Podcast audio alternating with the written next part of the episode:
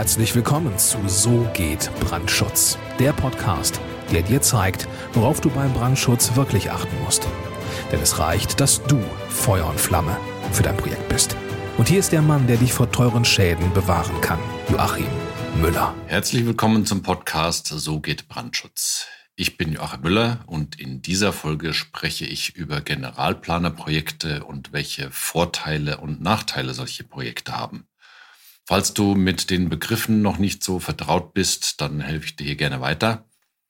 Ein Generalplaner ist ein Architekturbüro, das im Auftrag des Bauherrn ein Großprojekt übernimmt. Im Regelfall sind es mehrere Millionen Euro. Und im Regelfall sind das eben Großprojekte von Konzernen oder vom Staat.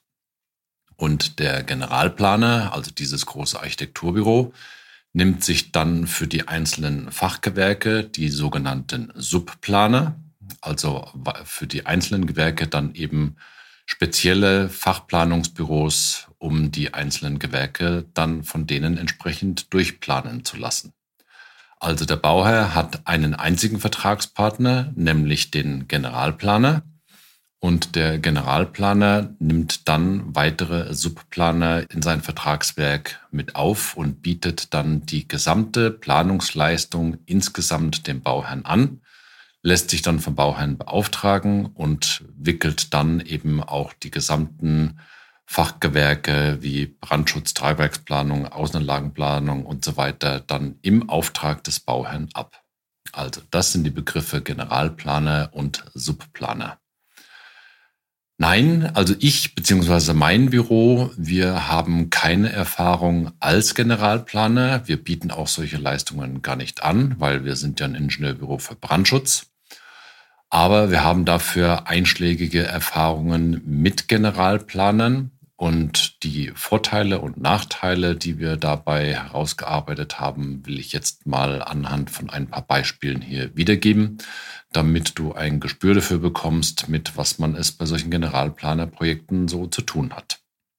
Fangen wir mit dem Bauherrn an. Welchen Vorteil hat denn der Bauherr von einem Generalplanerprojekt?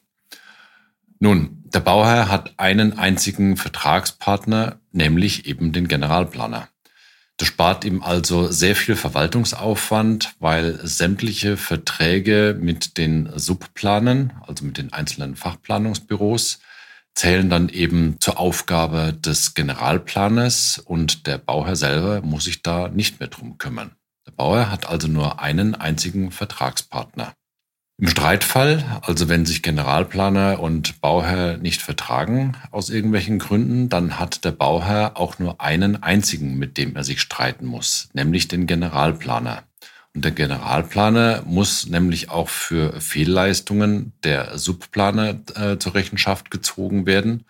Und da hat es der Bauherr in dem Fall dann relativ einfach. Er schnappt sich sozusagen als Streitpartner einfach den Generalplaner dann muss sich bei einem streitbaren Sachverhalt der äh, Bauherr nicht mit mehreren einzelnen Planern rumschlagen, sondern er hat es eigentlich immer wirklich nur mit dem Generalplaner zu tun.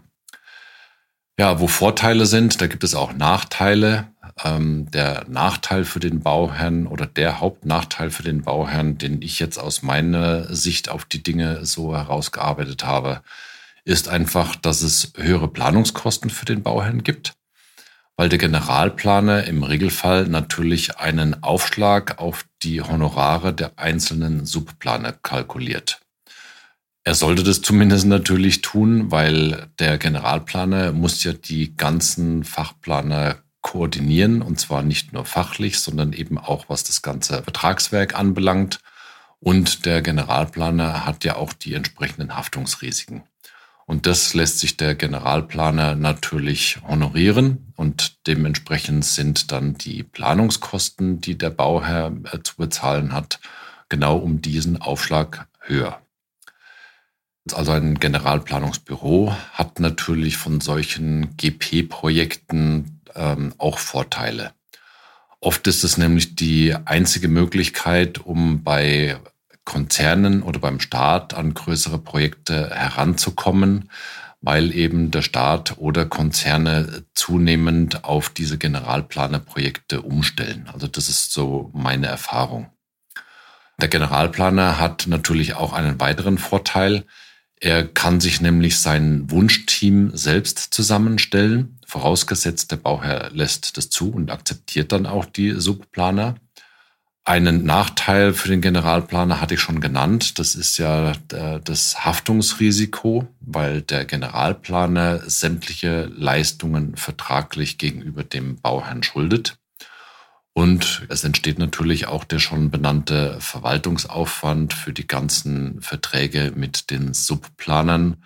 Die Angebote zählen dazu, also das Einholen der Angebote, dann das Einholen von Nachträgen, wenn solche Nachträge anstehen und dann auch die Verwaltung von sämtlichen Rechnungen der Subplaner. Da zählt also schon sehr viel dazu, was der Generalplaner einfach mitkoordinieren muss und ja, das ist schon ein nicht zu unterschätzender Aufwand. Welche Vorteile bringt ein GP-Projekt, also ein Generalplanerprojekt für die Subplaner? Ja, für Subplaner, also speziell für kleinere Ingenieurbüros, ist das die gute Gelegenheit, um an Großaufträge heranzukommen oder überhaupt erstmal einen sogenannten Fuß in Anführungszeichen in die Tür zu bekommen bei einem Konzern oder beim Staat. Und dann kann sich das äh, kleine Subplanerbüro dann eben bei dem Konzern oder bei staatlichen Aufträgen bewähren, um daraus dann mögliche Folgeaufträge zu generieren.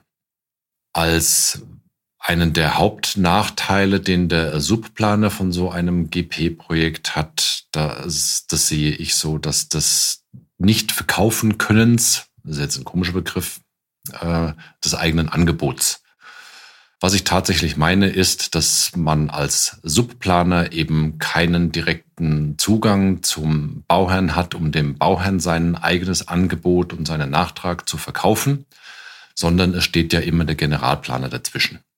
Und wenn der Generalplaner ein schlechter Verkäufer ist und keinen guten Vertrag aushandeln kann, ich glaube, dass ich ein sehr guter Verkäufer bin und dass ich auch meine Leistungen gegenüber den Bauherren äh, in der entsprechenden Honorarhöhe auch richtig verkaufen kann. Und ich finde es immer ärgerlich, wenn ich da nicht die Gelegenheit dazu bekomme bei den Generalplanerprojekten, sondern da sozusagen immer einen Mittelsmann äh, dazwischen stehen habe. Und dann muss man halt ab und zu mit Honorarabschlägen rechnen. Und das finde ich einfach nicht besonders gut.